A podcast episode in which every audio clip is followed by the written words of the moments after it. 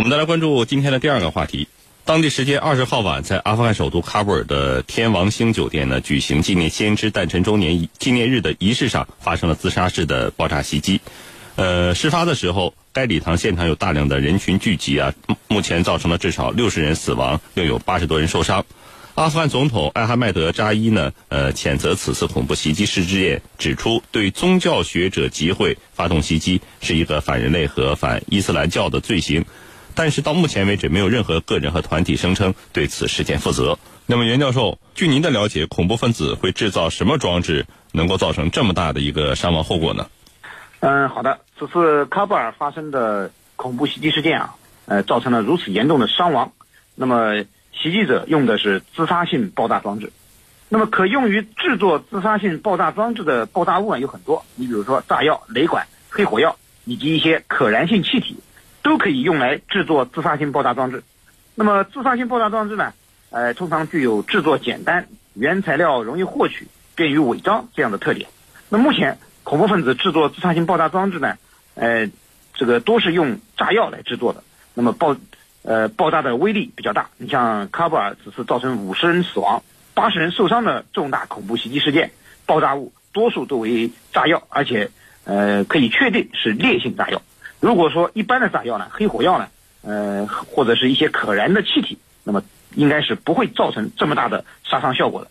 呃，你像十一月十八日，俄罗斯的车臣地区发生过一起自杀性爆炸事件，恐怖分子呢仅仅把自己炸死了，那么证明啊，他所使用的爆炸物威力比较弱。那么当然，自杀性爆炸事件它造成伤亡的大小，除了和爆炸物的威力大小有关呢，更重要的是还是取决于爆炸的地点。如果说恐怖分子选择的是人员较为密集、空间又相对狭窄、封闭的地方，那么它爆炸物所引起的人员伤亡就会倍增。呃，你像此次恐怖分子选择的是一个呃庆典的中心是在礼堂里实施了自发性爆炸袭击的，那么这种地方自然会增加人员伤亡。呃，今年八月份同样是在喀布尔，恐怖分子也选择了一个人员集中的教育机构。呃，它就造成了四十八人死亡、六十三人受伤的这种惨剧。那么我们刚才说的这个车臣的恐怖袭击，它目标是一个边防检查站。那么边防检查站本来就位于空旷的地带，人员又相对稀少，而且检查站的人员呢本身就有很强的警惕性，所以最终并没有造成过度的伤亡。啊，主持人。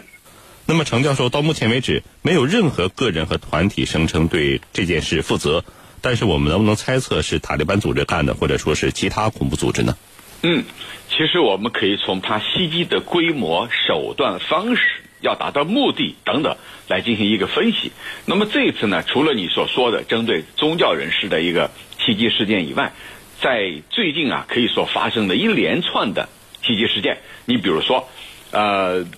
在一个举行婚礼的教堂啊。发生的袭击事件，遇难早呃遇难的人数呢超过了五十人，还有八十多人受伤，四十多人呢伤势很严重。那么除了这个呢，在二十一号，这个还有一些零星的袭击事件。我们可以看到啊，这几这一段时间以来，阿富汗国内的恐怖袭击事件可以说是层出不穷的。那么这起袭击事件啊，它没有任何组织出面承认是他所为，这跟以往是不一样的。嗯。以往呢，极端组织为了显示它的影响力，为了达到最大的威慑性的效果，往往都会在第一时间宣布是他所为。那么，在阿富汗国内，主要活跃着两支比较大的极端组织或者说呃恐怖组织，一个就是阿富汗的塔利班，是他这个本土的；还有一个就是外来的极端组织，就伊斯兰国。那么从这些袭击事件的手段和方式来看，我们分析认为，伊斯兰国的可能性是比较大的，啊，主要有以下几个原因：一呢，就是阿富汗塔利班目前正在推动包括和美国在内的和平谈判，啊，在和平谈判的这种当口发生这种袭击事件呢，呃，我们觉得可能性不是很大，这是第一个原因。第二个原因呢，长期以来。自从极端组织伊斯兰国渗透到了阿富汗境内以来，他一直在跟塔利班争地盘、争影响、争支持者，三个争。那么，通过什么样的方式去争争夺呢？只有通过袭击事件，啊，让阿富汗的民众知道他们是最厉害的，他们是最有影响力的。所以呢，极端组织伊斯兰国，它的可能性是比较大的。那么第三个原因呢，就是伊斯兰国经常制造这些重大的、骇人听闻的自杀性的啊自杀式的恐怖袭击事件，像针对宗宗教人员、神职人员，针对这个教堂里头的婚礼、普通民众等等。都可以视为是极端组织伊斯兰国所为，所以呢，通过这些分析来看啊，其实我们不难看出，我觉得真正的可能性有两个，一个就是极端组织伊斯兰国所谓，再一个就是阿富汗塔利班里头的激进派。那么激进派，我觉得可能性要小于伊斯兰国，也就是说，伊斯兰国炮制这起血案或者连续的这种恐怖袭击事件的可能性是比较大的。主持人。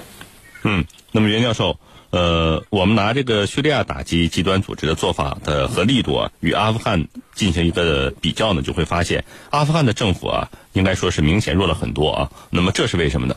嗯，阿富汗目前的反恐局势呢，的确是处于一种越反越恐的状态，每年都有大量的平民死于爆炸袭击、自杀性袭击这样的恐怖事件。那么按照媒体的统计啊，今年前九个月，阿富汗就爆发了。九十三起恐怖袭击事件，并且造成了六百七十六人死亡、两千多名平民受伤的这种惨剧。